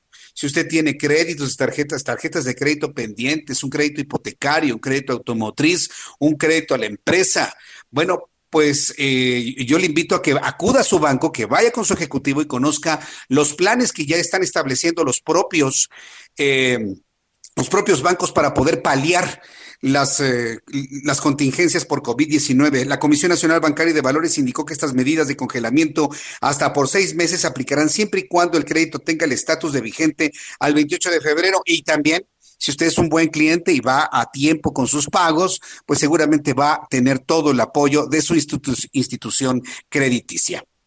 Bien, vamos con nuestro compañero Gerardo Galicia, quien nos trae información de último momento. ¿Qué es lo que está sucediendo en este momento? Gerardo, escuchábamos ambulancias, patrullas. ¿Qué ocurre? Tenemos fuerte movilización policíaca, Jesús Martín, en el centro histórico, justo sobre la calle de Isabela Católica y la calle de Regina. En este punto, por lo menos 15 delincuentes, nos comentan los empleados de esta tienda deportiva, ingresaron y se robaron todo lo que pudieron. Esto ocurre justo en esta calle de Regina y en el centro histórico donde tenemos muchísima presencia de elementos policíacos. Aún así, lograron escapar estos jóvenes por el corredor de Regina hacia la zona oriente de la capital hacia el eje oriente anillo de circunvalación. Ya en estos momentos han llegado muchísimos efectivos policíacos, tratando de ubicar a estos sujetos para poderlos detener, pero hasta el momento no ha dado resultado. Por ese motivo tenemos fuerte movilización policíaca en el centro histórico, habrá que tomarlo en cuenta. Y la buena noticia, entre comillas, Jesús Martín, es que no hay personas lesionadas. Los trabajadores de esa tienda deportiva están sanos y salvos, algunos con crisis nerviosa, pero eh, no requieren atención en algún hospital. Por lo pronto el reporte, vamos a seguir muy, muy pendientes. ¿En dónde sucede esta persecución, Gerardo? Justo en la calle de Isabel la Católica y la calle de Regina. Para mayor referencia lo ubican pasando Izazaga hacia el Zócalo de la Ciudad de México. Correcto. Gerardo Galicia, muchas gracias por la información. Excelente noche. Muchas gracias, que te vaya muy bien nuestro compañero Gerardo Galicia con esta información en el centro ahí en la calle de Regina e Isabela Católica. Vamos a continuar con la información, Orlando. Entramos en contacto con con José Ambe. José Ambe es especialista en logística y cadenas de suministro, eh, vicepresidente del Comité de Comercio Exterior y Logística del American Chamber of Commerce of México. Eh, José Ambe, me da mucho gusto saludarlo. Bienvenido. Muy buenas noches. Buenas noches, Jesús Martínez. Un gusto saludarte, como siempre. Bueno, reflexionamos hace unos instantes que el COVID-19 nos está poniendo una gran cantidad de lecciones y en este caso eh, está poniendo a prueba la capacidad logística de las empresas en México. ¿A qué se han enfrentado? ¿Cómo podríamos entenderlo? Pues bueno, Jesús Martín, aquí el, el, tema es, nos está poniendo en jaque esta situación prácticamente a todo el empresariado nacional y nosotros como empresa de, consultoría dedicada precisamente a optimizar las cadenas de suministro de, de, las empresas del país, pues lo que estamos viendo ahorita es todo cómo tienen que reaccionar las empresas y lo poco preparadas que desafortunadamente están arriba del 90% de las empresas pequeñas y medianas del país para sortear este tipo de, situaciones, este tipo de crisis y pues eh, desafortunadamente pues el, golpe será mucho mayor, ¿no? Eh, algo que hemos estado intentando comunicar lo más que podemos es eh, pedirle a las empresas que tengan planeado lo que le llamamos un plan de recuperación de desastres o un BCP que significa un plan de continuidad de negocios y que pues desafortunadamente muchos no lo tienen, pero pues habrá que, habrá que considerarlo, habrá que asegurar cuáles son las decisiones que tengan que tomar en el día a día las empresas para poder eh, brincar esta situación y poder reinventarse cuando esto se termine, ¿no? Es básicamente, Jesús Martín, lo que estamos platicando. Sí, eh, ahora bien, hemos visto en la experiencia mundial que otros países han, los gobiernos se han volcado hacia las empresas, sabedoras que mantener la estabilidad de las empresas mantendrá el trabajo de millones de personas. En México no está ocurriendo así, únicamente se han concentrado en los micro, en los pequeños, pero faltan las medianas y grandes empresas que generan decenas de miles de trabajos en nuestro país.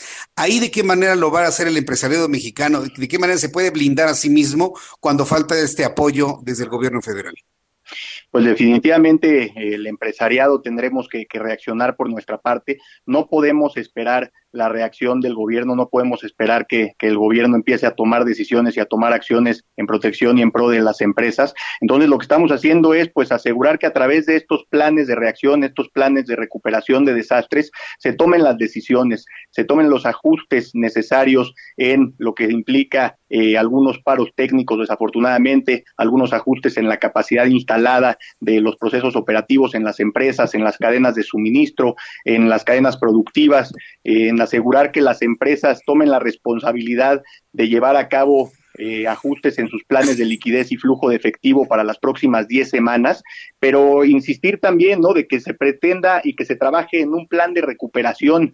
Un ejemplo que estamos utilizando, Jesús Martínez, eh, tenemos que pretender que estamos metiendo a la empresa a los pits como si estuviéramos en una carrera de Fórmula 1 y pues asegurar que pues estemos considerando cuáles son las mejoras, cuáles son los mantenimientos, los cambios, las reingenierías que tenemos que hacerle a la empresa para que cuando termine esta situación salgamos más fortalecidos y estemos listos para, para, para recuperarnos lo antes posible, Jesús Martín. Sí, a mí lo que me gusta es escuchar el ánimo de los empresarios, que hay buen ánimo de que terminaremos esto rápido, pronto, pero de cuánto tiempo tenemos, es decir, hasta cuánto tiempo pueden aguantar las empresas mexicanas para no tener graves deterioros en el futuro.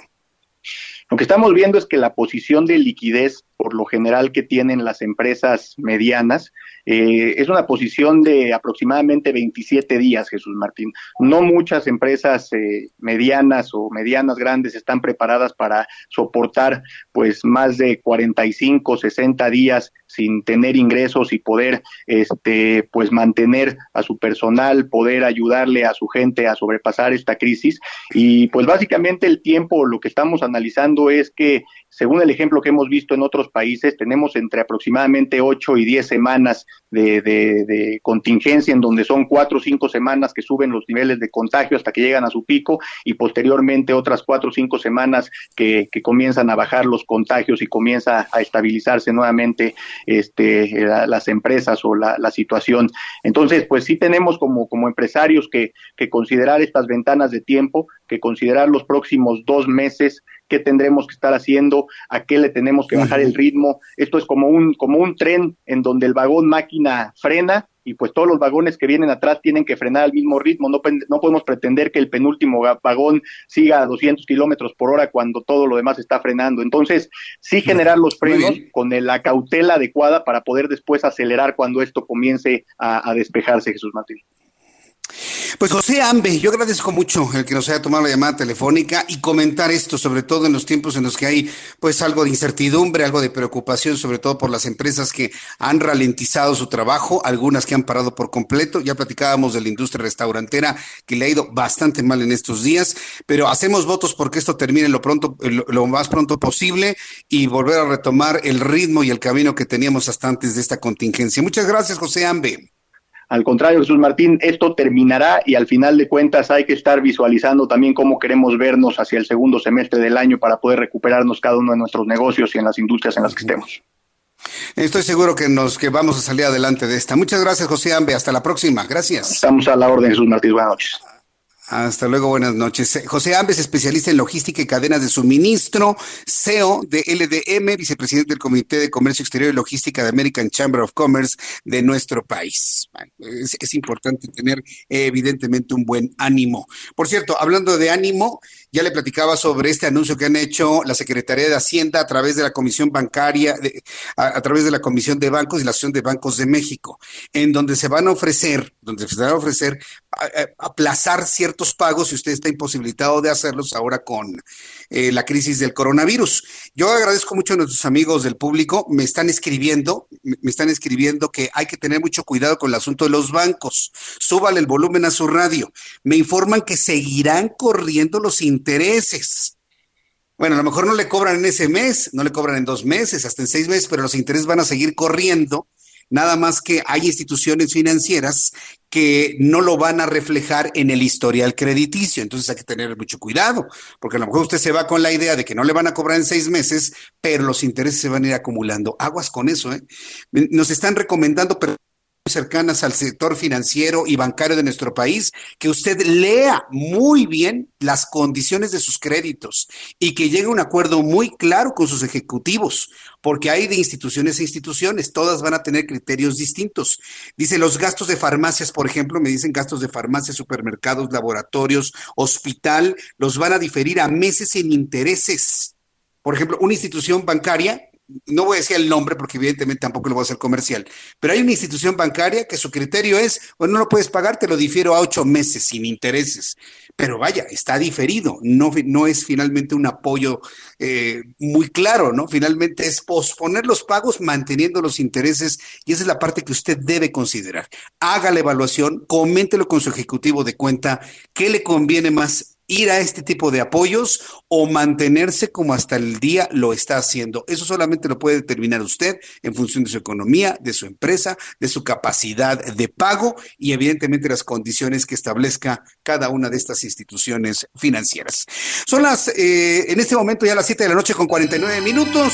Vamos con el ingeniero Carlos Álvarez Flores, presidente de México Comunicación y Ambiente, con sus minutos de sobrecambio climático y hoy nos trae un tema especialmente sensible. Ingeniero, gusto en saludarlo. Buenas noches. Muy buenas noches, Jesús Martín. A todo tu auditorio, Tijuana, Guadalajara, Monterrey, bueno, ya no me sé todas las que tienen. Luego, lo, luego me dices cuáles son, en todo el país. Mira, el tema es el cloro. No es la primera vez, tengo 20 años hablando contigo, diciendo que el cloro, lo que nosotros le llamamos cloro, se llama hipoclorito de sodio. Es una solución que tiene cloro al 13% en peso. ¿verdad? Pero ese cloro no está fijo, es un cloro libre. Entonces, cuando tú usas este, este líquido que ven muy barato, por eso se vende mucho, porque es muy barato. Eh, te desprende el cloro y te lo respiras, te queman las mucosas, entra los alveolos y te fastidia los pulmones. Entonces, acuérdate que el convenio de Estocolmo, por los que no lo saben, tiene en su primera parte 12 sustancias cloradas. El DDT, el Mirex, toxafeno, lindano, clordano, aldrin, dieldrin, eldrin, heptacloro, heptaclorobenceno, policlorobifenilos y las dioxinas y furanos. Esos fueron los primeros. Están prohibidos. ¿Por qué? Son clorados. Es el mejor veneno del mundo. Todo el mundo estamos hoy con el tema de cómo vamos a eliminar y cómo vamos a prevenir el contagio. Bueno, ya lo dijo por ahí Alfredo Moroli, Moroli, es un argentino. Ya hizo un análisis de lo que es el, el virus y por fuera las puntitas esas son de, eh, no es del ADN, no ataque el ADN, sino es por fuera, es ribonucleico, un virus. Y ese con el jabón se muere. Cualquier jabón, cualquiera. ¿Ya quieres usar pinol? Puedes usar pinol. ¿Quieres usar una solución de bicarbonato de sodio? Puedes usarla. ¿Quieres diluir vinagre? Puedes usarlo. Ah, ¿tienes más dinero? Bueno, la famosa gel. Es un abuso ahora de la gel. Ya está carísima y no todas, no todas las formulaciones tienen más del 70% de alcohol que es lo mínimo que debe tener para que realmente elimine el virus. Entonces, cloro no, ya lo hemos dicho, y mezclarlo con otras cosas menos. Es la bomba, es una bomba de... no te, Ya no me da tiempo, pero lo que debo decir es esto. En la siguiente te explico, combinado con otros, ¿qué resulta? Entonces, la recomendación es jabón, todos los jabones que usamos líquidos, cualquiera de ellos. Mojen una alfombra en la entrada, el que tiene que salir de casa, que llegue y ponga sus zapatos ahí, las suelas, las de ahí, se quiten los zapatos, se queden afuera los zapatos, punto. Ahora, ¿tienes más dinero? Bueno, pues compra ese Lysol, el famoso Lysol, que son como 20 sustancias químicas, todas muy buenas, pero tampoco podemos estar rociando todo el día de Lysol la casa, porque pues son sustancias químicas, tampoco. Entonces, que quede claro, con jabón, eso es todo, con jabón, no hay necesidad de gastar más. El que quiera gastar más, que gaste, pero no es necesario más que el jabón. Nada de cloro. Acuérdate que el cloro es el enemigo número uno del planeta. Y hasta aquí lo dejamos. Vamos a seguir hablando del tema la otra semana. Sí, la próxima semana, ingeniero, volvemos a platicar sobre estas sustancias. Es muy necesario saber cómo se pueden hacer las limpiezas, porque hemos conocido casos de personas que piensan que mezclando sustancias se limpia mejor y eso no es verdad. No, para nada. Mucho cuidado con el cloro, es tóxico y ya les dije, con cualquier jabón líquido, no quiero decir las marcas, hay como 20 más. Ese es mi Muy bien, pues, día de hoy, Ingeniero, muchísimas gracias por la información, por su colaboración. Escuchamos próximo jueves, que le vaya muy bien. Con mucho gusto, buenas noches. Hasta luego, buenas noches. Antes de finalizar, dólar en ventanillas de bancos y en casas de cambio, 23 pesos con 65 centavos a la compra, 22.64 según datos de Citibanamex. Bolsa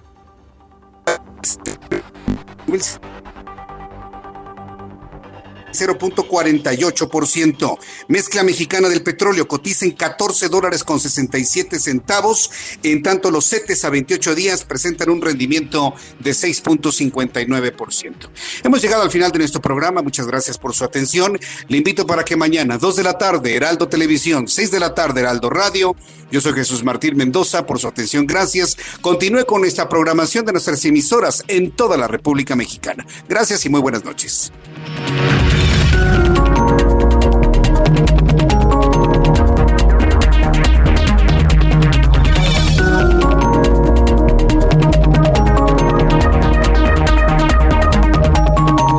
Esto fue Las noticias de la tarde con Jesús Martín Mendoza.